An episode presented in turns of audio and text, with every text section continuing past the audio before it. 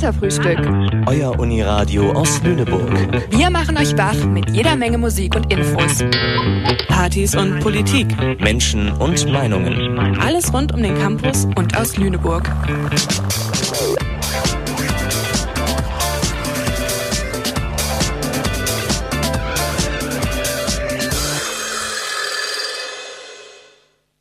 Willkommen aus dem Studio Lüneburg. Ich bin Finn und heute bin ich zusammen im Studio mit Theo und Paula.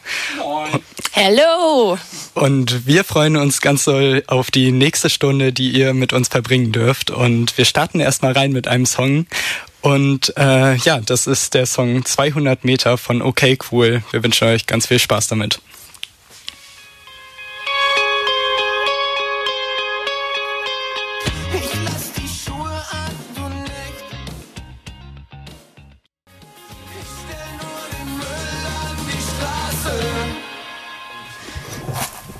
Sendeverantwortlich für diese Bürgerrundfunksendung ist Frin Dresler. Ja, 200 Meter vom Berghain nach Haus. Das hieß es gerade im Lied. Theo, warst du denn schon mal im Berghain? Äh, ich war tatsächlich schon mal im Berghain, ja. Warum fragst du das denn, Paula? Ja, ich frage nämlich, äh, weil es darum heute auch in unserer Sendung geht. Und zwar. Ums Berghain? Nee, nicht ganz ums Berghain. Verdammt.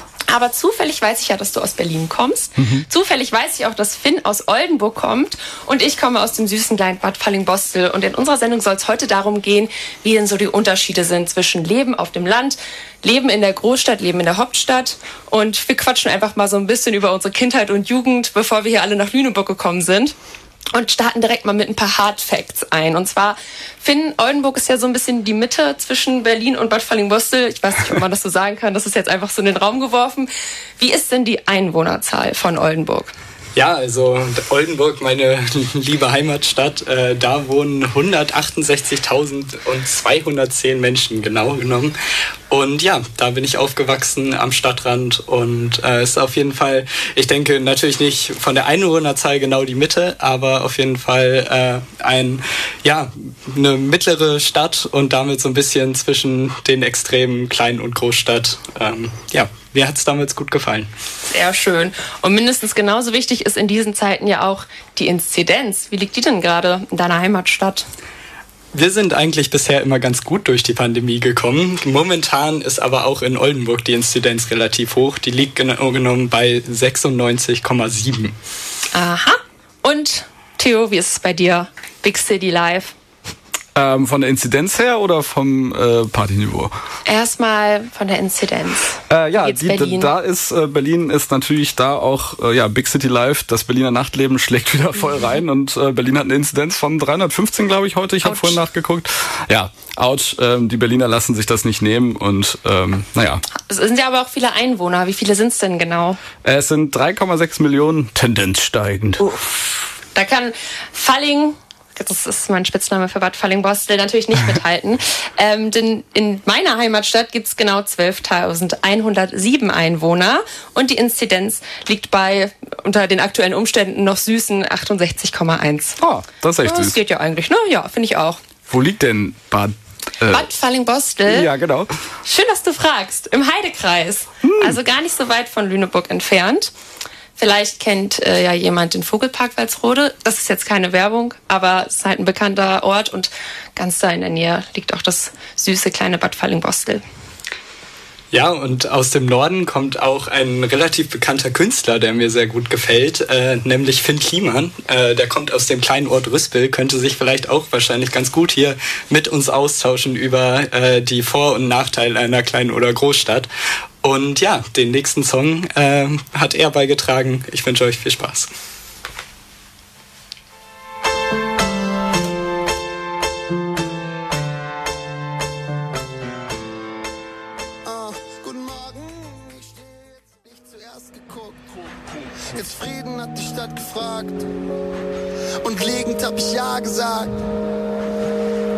Das war direkt der zweite Song von Finn Kliman, den ich euch da untergejubelt habe, nämlich Frieden mit der Stadt. Und äh, da haben wir ja eigentlich irgendwie direkt wieder das Thema. Ähm, meine Jugend, die habe ich, ähm, ja, wie gesagt, in Oldenburg verbracht und damit gar nicht so viel äh, in, in, in dem Nachtleben Oldenburgs, äh, sondern war dann relativ schnell ähm, in Lüneburg. Aber ja, Paula und Theo haben da vielleicht ein bisschen mehr Erfahrung in ihren Städten gemacht oder kleinen Orten. Theo, wie war das denn bei dir? Hast du den Frieden mit der Stadt geschlossen und hast du eine gute Partyzeit in Berlin gehabt? Äh, ja, Frieden mit der Stadt geschlossen ist tatsächlich ganz witzig, weil ich äh, zum Berlin so ein gespaltenes Verhältnis habe. Auf der einen Seite, ähm, auf der einen Seite bin ich da auch irgendwie immer mit so Vermissensgefühlen und Vermiss auf Berlin und das Action und den Trubel, aber auf der anderen Seite ist auch so ein bisschen, würde sich's anfühlen, zurück ins Kinderzimmer zurückzuziehen und da hat man ja doch schon ein bisschen viel Mist gebaut und ist ein bisschen über die Stränge geschlagen. Ähm, also ja, ich war da auch auf jeden Fall viel feiern, äh, viel in der Techno-Szene Berlins unterwegs und ähm, ja, das hat auch viel Spaß gemacht. Ähm, ich habe mich allerdings mal gefragt, es wird so ein bisschen immer so Großstädtern vorgeworfen, so, äh, okay, ja, bei euch in Berlin oder auch in Hamburg oder so, es geht ja richtig krass ab und ihr habt die ganzen Clubs und Party hart und so. Aber immer wenn ich dann äh, mit Leuten geredet habe, die eher so von der Kleinstadt oder vom Dorf kommen, habe ich immer das Gefühl, die sind viel härter abgegangen. also, was die so erzählen haben, da wurde schon mit 13 irgendwie die Wodka-Flasche rumgereicht. Äh, ich weiß nicht, Paula, stimmt das denn? Oder? Jein, also 13 so jung ich jetzt nicht, aber man muss auch sagen, es gibt ja auch noch kleinere Dörfer als Lovely Bad Falling-Bostel und ich das glaube, stimmt. da ist es ein bisschen extremer. Ähm, aber ja, es ist schon so, also es, bei uns ist es so eine Regel, ich hoffe, meine Eltern hören nicht zu, aber ab der Konfirmation darf man dann auch mal das ein oder andere Getränk mittrinken und irgendwie geht ab da auch so ein bisschen die Partyzeit los. Halt bei anderen zu Hause, vor allem bei den Leuten, die irgendwelche Höfe haben und sagen, Leute, meine Scheune ist frei, kommt mal alle und bringt nicht was zu trinken mit. Also so geht es dann eher los. Und in einem Techno-Club war ich, glaube ich, das erste Mal mit 20 oder so. Also ja, da hatte ich natürlich in Falling gar nichts. Da gibt es nämlich nur genau einen Club in der Nachbarstadt, das Studio, und da muss man dann wohl oder übel hin, wenn man noch tanzen will. Musste dann auch immer einer äh, dedizierter Fahrer sein oder, oder war das? Ja, also man kann auch zu Fuß gehen. Das dauert so gut 40 Minuten. Das habe ich auch schon gemacht. Einmal, das kann ich auch kurz erzählen. ähm, da bin ich mit Freundinnen ins, zum Studio gelaufen. Wir hatten schon einen recht langen Fußweg, also so eine halbe Stunde. Und dann waren wir da und eine Freundin hat ihren Ausweis vergessen. Und meinte, Leute, wir müssen halt nochmal nach Hause. Ich habe meinen Ausweis vergessen. Da sind wir also nochmal eine halbe Stunde zurück zu ihr wieder zurück, also waren dann insgesamt eine Stunde unterwegs, standen vor der Tür und dann sagt eine andere Freundin, ach, scheiße, ich habe meinen Ausweis auch vergessen. Und wir waren nur so, das ist jetzt nicht dein Ernst. Und dann hat sie sich zum Glück äh, ganz gut an den Türstehern vorbeigeschmuggelt. Aber das ist schon immer so ein, so ein kleiner Struggle gewesen mit den, mit den Wegen. Aber man kann da auch sehr viel Spaß bei haben. Also mit so einem kleinen Wegbier läuft das dann. Aber Respekt, dass sie es an den Türstehern vorbeigeschafft hat. Ich weiß nicht, ob ich mich das getraut hätte bei den Kanten, die da manchmal vor der Tür stehen und ja. äh, doch mit bösen Blicke wachen über die äh, Jugendlichen. Bei uns war das auch so, also jetzt Techno-Clubs und so, das hat auch eher erst mit 18, 19 angefangen, beziehungsweise war das so, wir hatten auch viele so äh, Homepartys gemacht, hieß das bei uns immer, ne? wenn irgendjemand sturmfrei hat und dann bei dem in der Bude, weil wir auch nirgendwo reingekommen sind mit, mit 16, 17. Und dann, genau als ich 18 geworden bin, haben einfach richtig viele Clubs angefangen in Berlin zu sagen, nee, ab jetzt ab 21. so, genau die Zeit. Ich habe mich so drauf gefreut und dann musste ich noch mal ein paar Jahre warten. Äh, bis, natürlich gab es auch schon viele Clubs ab 18, also ab da konnte man auch schon so losgehen, aber die richtig coolen Sachen, da bist du auch mit 19, 20 immer noch nicht reingekommen und mhm. oft auch mit 21 immer noch nicht, weil du einfach zu jung warst. Also das Durchschnittsalter Durchschnittsalter ist dann auch in, im Berghain oder im Watergate oder so, da ist das Durchschnittsalter auch tatsächlich eher so 25, 26 ah, und okay. da ist man äh, mit 20 noch ein bisschen fair am Platze. In der Dorfdisse ist es eigentlich eher anders. Da würde ich fast schätzen, also ich war länger nicht da, aber meine kleine Schwester erzählt mir ab und zu was und da sind eigentlich eher Jüngere unterwegs, also sogar eher 16 bis 19 und dann wieder die alten Säcke, sag ich mal so. Äh, das ist besonders schön. Ja, ähm, und ja, nochmal zur Türstehergeschichte, da hat man eigentlich keine Probleme reinzukommen. Also die sind nicht besonders streng, vor allem natürlich, also ich meine, ich bin natürlich auch eine weiblich gelesene Person, ähm, da ist es wahrscheinlich sowieso nicht so schwer. Aber hast du denn irgendwelche Türstehergeschichten oder schon mal Probleme gehabt? Ähm, tatsächlich habe ich vom Berghain eine, eine sehr schöne Geschichte, die ich auch immer gerne erzähle, weil ähm, Berghain muss man wissen, da ist ja eine riesige Schlange davor zu bestimmten Uhrzeiten. Also da steht man teilweise bis zu zwei, drei Stunden in der Schlange. In der Schlange hat sich schon so ein Business entwickelt. Also da haben schon Leute ihre Cocktailstände aufgebaut, verkaufen Cocktails, Leute lassen sich Pizzen in die Schlange liefern. Äh, da ist eine Taxireihe wie am Flughafen, also das kann man sich gar nicht vorstellen. Und eine Freundin von mir hatte Besuch von einer Freundin von ihr aus der Schweiz. Und die wollte dann unbedingt ins Berghain, weil sie ist ja in Berlin zu Besuch, lass mal ins Berghain gehen. Und ich war schon so ein bisschen, boah, es ist jetzt irgendwie ein Uhr, da ist jetzt Hauptverkehrszeit, habe ich eigentlich nicht so Bock drauf. Und sie so, doch, doch, doch, unbedingt hin, unbedingt hin. Alles klar, wir also hin. Riesige Schlange, also wirklich, man hat das Ende der Schlange gar nicht mehr gesehen. Und dann standen wir da wirklich den ganzen Morgen, haben was getrunken, sind wieder ausgenüchtert, haben unser Leben einmal durcherzählt. Äh, die Sonne ging langsam auf um 5 Uhr morgens oder so, halb sechs oder so, es war im Sommer. Und irgendwann kam er dann zum Türsteher an. So ein großer, glatzköpfiger, tätowierter Typ guckt uns so an schüttet den Kopf.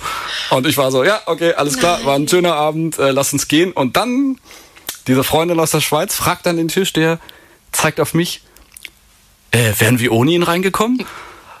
Also ein, ein, ein Messer, ein Messerstich in den Rücken. Ähm, und dann aber der Türsteher guckt mich an und sagt, also wenn du willst, kannst du rein.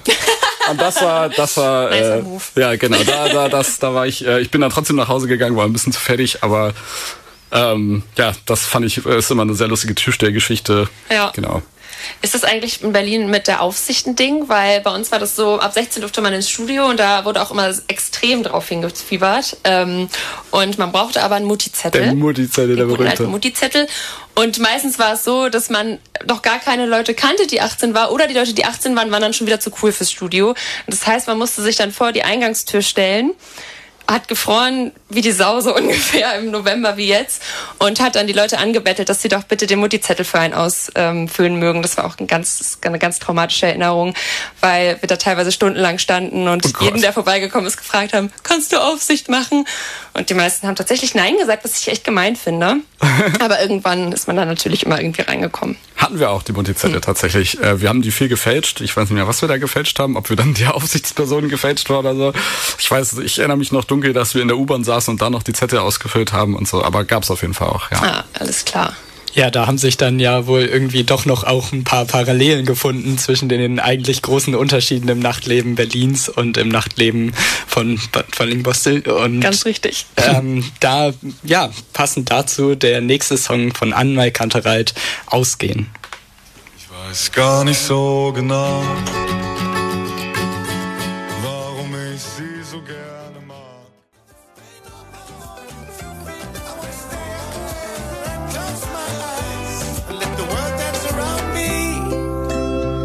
war Afraid No More. Das war Afraid No More von Bukahara. Und während wir gerade vom äh, Ausgehen und draußen sein gesprochen haben, geht es jetzt so ein bisschen um das Gegenteil, und zwar ums Drinsein und ums Wohnen. Das ist ja auch ganz unterschiedlich, je nachdem, in welcher Stadt man so lebt oder auf welchem Dorf. Und Finn, wie ist das denn eigentlich so in Oldenburg? Ja, in so einer mittelgroßen Stadt, äh, da gibt es natürlich irgendwie auch so alle Wohnformen, die man so normalerweise kennt. Aber ich muss sagen, ich hatte die privilegierte Kindheit, dass ich einfach in einer äh, ja, Wohnsiedlung aufgewachsen bin, wo es quasi der Standard war, dass irgendwie alle in einem Einfamilienhaus gewohnt haben. Und erst später, als ich dann irgendwie mal ähm, mich im Kindergarten oder in der Grundschule mit Freunden getroffen haben, die vielleicht auch in einem Mehrfamilienhaus gewohnt haben, ähm, ist mir aufgefallen, dass es vielleicht nicht der Standard ist, dass man nach der Schule irgendwie im eigenen Garten vielleicht irgendwie eine Runde Fußball spielt oder so. Und ich denke, diese Erfahrung ist vielleicht äh, ja relativ, also haben viele gemacht, aber ähm, kann, glaube ich, auch sehr unterschiedlich sein. Also gerade in größeren Städten ist ja das ähm, Einfamilienhaus wirklich nicht so wirklich der Standard. Und ähm, vielleicht kann Theo da ein bisschen mehr zu sagen. Wie war es denn bei dir? Äh, ja, bei mir war das genau auch eher andersrum, dass die Ausnahme waren eher die, die mit einem Einfamilienhaus in der Vorstadt vielleicht irgendwo gelebt haben. Die kannte ich natürlich auch, aber die meisten, äh, also ich selber und meine Freunde, wir haben halt auch alle in diesen klassischen Mietwohnungen gewohnt. Äh, Gerade unsere erste, an die ich mich noch erinnern kann, die war wirklich ganz schön klein. Die war im Erdgeschoss und die äh, Eingangstür in die Wohnungstür war in der Garage und wenn da der Nachbar mit dem Jeep durchgefahren ist, hat's im Flur nach Abgas gerochen.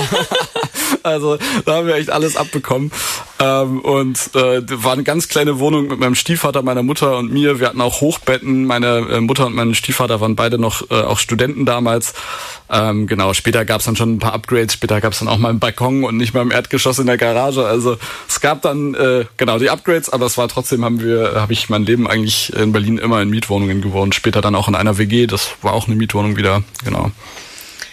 Ja, also es ist ja irgendwie ganz, ganz unterschiedlich. Bei mir ist das so ein bisschen ähnlich wie bei Finn, würde ich sagen. Ähm, also es ist schon so, dass die meisten zumindest so ja, so wie ich es mitbekommen habe, in einem Einfamilienhaus wohnen. Und was ich daran richtig feier, also es ist auch immer noch so, wenn ich bei meinen Eltern bin und allein zu Hause bin, ist, dass man halt einfach super laut sein kann. Ähm, ich mache mir dann richtig gerne so Karaoke-Songs an und singe einfach mega laut mit, weil, also ich, könnte ich zwar in meiner Wohnung in Lüneburg auch machen, aber ich glaube, da würden ein paar aggressive Nachrichten in unserer, in unserer Hausgruppe landen. Das wäre vielleicht nicht so cool. Äh, deswegen finde ich das ganz schön eigentlich, dass man halt so viel Platz hat und dass die Nachbarn auch nicht ganz so nah dran wohnen. Und da frage ich mich, wie ist das denn in Berlin gewesen? Äh, äh Gab es da öfter mal ja, wütende Nachbarn, die sich wegen Lautstärke beschwert haben oder war das ganz harmonisch? Ja, auf jeden Fall. Also gerade das, was du sagst, meine Mutter hat sich dann irgendwann vor ein paar Jahren ein Haus gekauft und da fand ich das dann zum ersten Mal auch ganz toll, dass wir einfach Musik anmachen konnten, so laut wie wir wollten. Weil immer in unserer Wohnung in Berlin, immer wenn ich mal Musik angemacht habe oder einen Film angemacht habe, äh, hat meistens meine Mutter kam dann schon rein und meinte, leiser Theo, die Nachbarn, die Nachbarn. Und ich war so, okay, okay, wieder alles leiser gedreht. Und es war dann auch tatsächlich so. Also wir hatten, äh, unter uns hat eine ältere Dame gewohnt, die hat äh, schon gegen die Decke geklopft mit dem Besenstiel, wenn ich in meinem Zimmer irgendwie nur, keine Ahnung, wenn ich dann also ein Brettspiel mit einem Freund gespielt habe. Also sie war mega empfindlich. Sie meinte auch einmal, hat sie zu meiner Mutter gesagt, als ich ein paar Freunde zu Besuch hatte und wir hatten sturmfrei, meinte sie, ja, der Theo, der hatte Freunde da und ich habe die Wodka-Gläser klirren gehört. Wir haben Herr der Ringe geguckt und haben einfach, haben einfach, äh, wir haben kaum geredet, weil wir den Film so spannend waren, haben auch nichts dabei getrunken. Ich weiß nicht, was sie sich da eingebildet hatte. Aber ja, genau wie du sagst, also man musste immer ständig diese Rücksicht nehmen, ähm, was wir auch meistens gemacht haben. Ab und zu gab es natürlich schon mal eine Party, da muss man dann ne, den Zettel an die Nachbarn ins Treppenhaus hängen, hey, äh, heute wollen wir den Geburtstag feiern, ich hoffe es ist okay, kommt natürlich auch gern vorbei, äh, bitte ruft nicht die Polizei, sondern meldet euch bei uns direkt, wenn äh, es zu laut ist, dann machen wir leiser und so. Da musste man dann immer ähm, ja, mit denen kommunizieren, was auch interessant ist. Wir haben halt dann wirklich viel so mit so Zetteln und so kommuniziert, also indirekt. Wie ist das denn bei euch? Hattet ihr da äh, ein äh, direkteres Verhältnis zu euren Nachbarn? Finden, wie war das bei dir in Oldenburg? Ja, Notes of Berlin habe ich da schon mal von gehört. Der Kann ich auf jeden Fall sehr empfehlen, wenn sich da äh, mal jemand einen schönen Abend machen möchte. Auf Instagram gibt's da ganz nette Anekdoten, glaube ich, aus Berlin, äh, wo man vielleicht einen netten Eindruck davon bekommt. Ähm, bei mir Zettel in der Nachbarschaft tatsächlich eher weniger. Ähm, ich denke, da kam es einfach häufig genug dazu, dass man sich auf der Straße getroffen hat. Man ist mal ein paar Meter zusammen Fahrrad gefahren oder ähm, ja, hat sich einfach so über den Zaun zum, mit den Nachbarn unterhalten. Und äh, so, glaube ich, entstehen dann auch immer so diese Nachbarschaftsgerüchte oder so. Die, äh, ich weiß nicht, ob sowas auch in den Großstädten gibt, aber ähm, bei mir war da auf jeden Fall immer ein bisschen äh, einige heiße Nachrichten im Umlauf. Ähm, vielleicht weniger unter den Kindern und Jugendlichen und mehr unter den etwas älteren Menschen, aber ähm, das hat ist dann auf jeden Fall auch manchmal zu uns zu, ähm, durchgedrungen.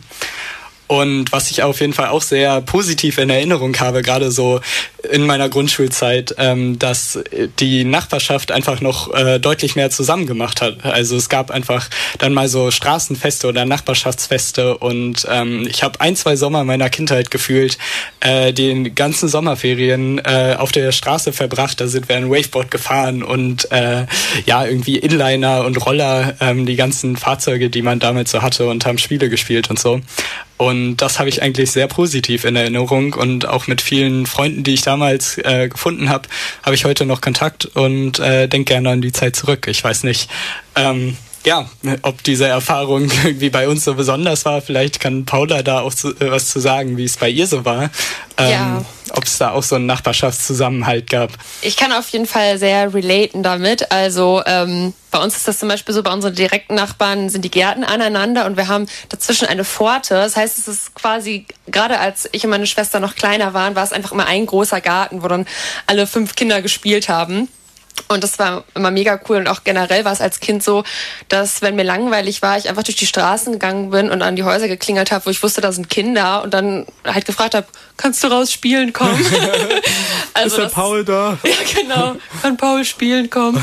Also das war echt ganz cool. Und im Winter ist es so, ähm, meine Eltern wohnen direkt neben so einem Regenwasserauffangbecken, einer großen Kuhle. Und im Winter, wenn dann Schnee liegt, äh, kommen immer die ganzen Kinder aus der Nachbarschaft mit ihren Schlitten angefahren. Und das war halt auch immer so, da ist man dann bei Schnee sofort hin und alle waren da und man kannte halt auch alle.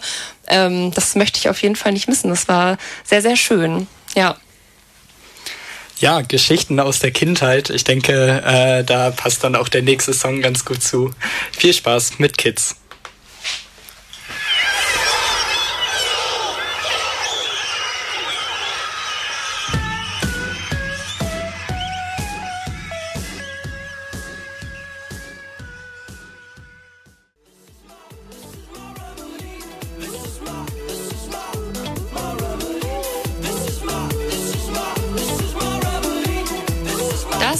Remedy von Kites und wir haben ja eben schon in unserer kleinen, ja, in unsere kleinen Erzählungen über die Partyszene und, und ums Feiern gehen ähm, darüber gesprochen, wie man so von A nach B kommt und das Thema wollen wir jetzt noch ein bisschen ausführen.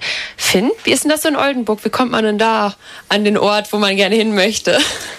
Ja, für alle Menschen, die Oldenburg äh, schon mal gehört haben, sollte eigentlich auch äh, ja es ein Begriff sein, dass Oldenburg eine Fahrradstadt ist. Also von ja A nach B kommt man eigentlich immer mit dem Fahrrad. Ähm, in Oldenburg kommt auf einen Bürger, eine Bürgerin 1,5 Fahrräder. Das heißt, wir haben wirklich äh, mehr als genug Fahrräder in Oldenburg und äh, dementsprechend werden die auch überall auf den Straßen zu sehen sein. Und ähm, ja, es ist auch ziemlich gut äh, möglich, damit von A nach B zu kommen. Das heißt, ich bin in meiner Kindheit immer mit dem Fahrrad rumgefahren und äh, bin auch dementsprechend überzeugter Fahrradfahrer. Fahre hier gerne in Lüneburg weiter Fahrrad.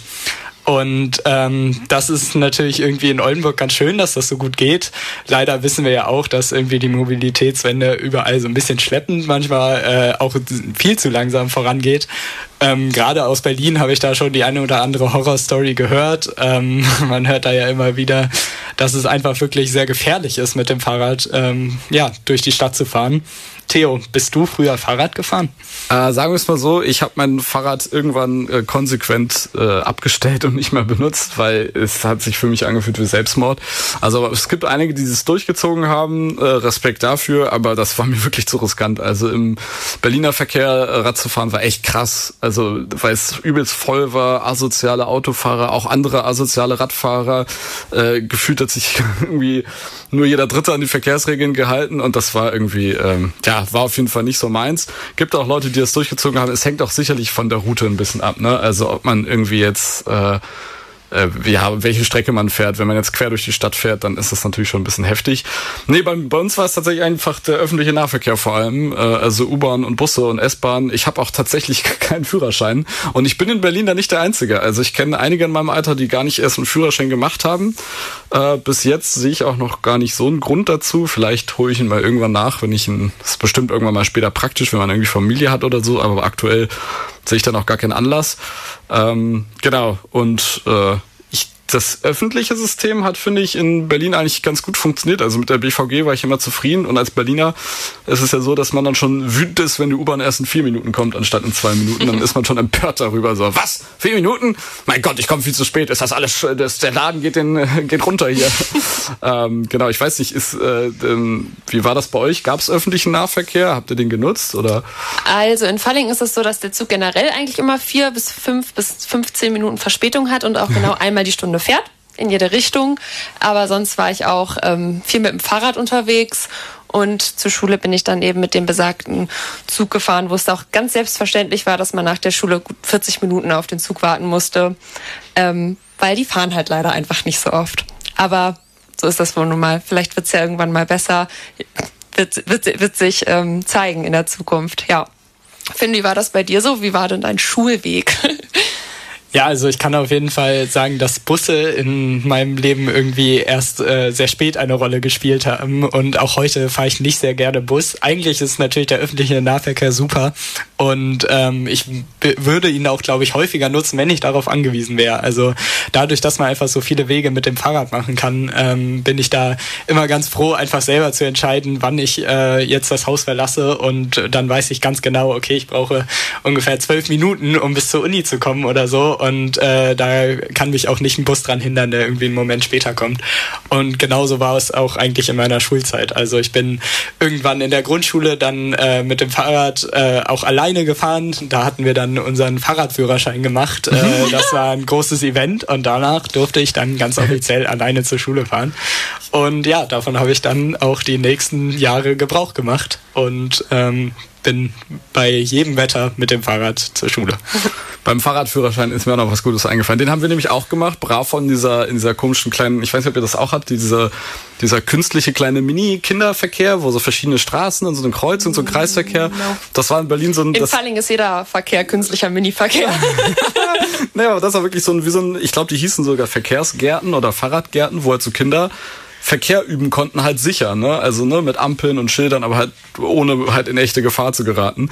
Und dann haben wir da diesen Fahrradführerschein gemacht und dann bin ich und mein bester Freund, äh, wir sind dann ganz stolz in Berlin auf der Straße Rad gefahren als Zehnjährige, weil wir durften das dann ja offiziell und wirklich ist, ich weiß noch, wie so ein LKW-Fahrer das Fenster runtergehoben und uns angeschrien hat, so, was seid ihr bescheuert runter von der Straße, was macht ihr auf der Straße? Und wir so lalala mit unseren Kinderfahrrädern.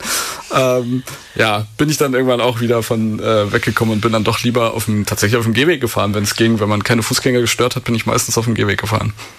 Ja. Fahrradführerschein, Autoführerschein. Bei uns war das ganz normal, dass man sofort mit 17 halt den Autoführerschein Muss man gemacht ja auch, hat. Oder? Muss man. Also, also sonst, also ich glaube, ich habe einen Kumpel, der keinen hat und das Coole für ihn ist natürlich, dass er nie Fahrer machen musste.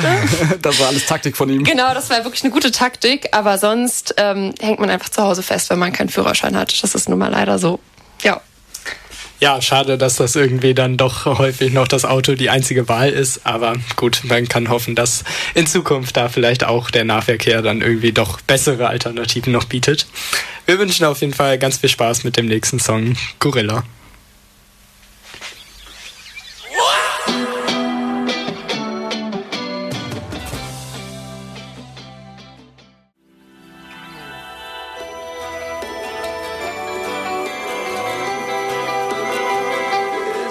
Das war Phil Bowriver und damit sind wir auch schon am Ende unserer wöchentlichen Sendung. Ähm, wir bedanken euch uns ganz herzlich fürs Zuhören und nächste Woche seid ihr gerne wieder dabei für das Thema Inklusion. Ähm, in zwei Wochen ähm, ja, werden wir euch damit wieder begrüßen. Und ähm, damit wünsche ich euch noch einen ganz entspannten Abend ähm, mit dem Lied Relax, Take It Easy von Mika.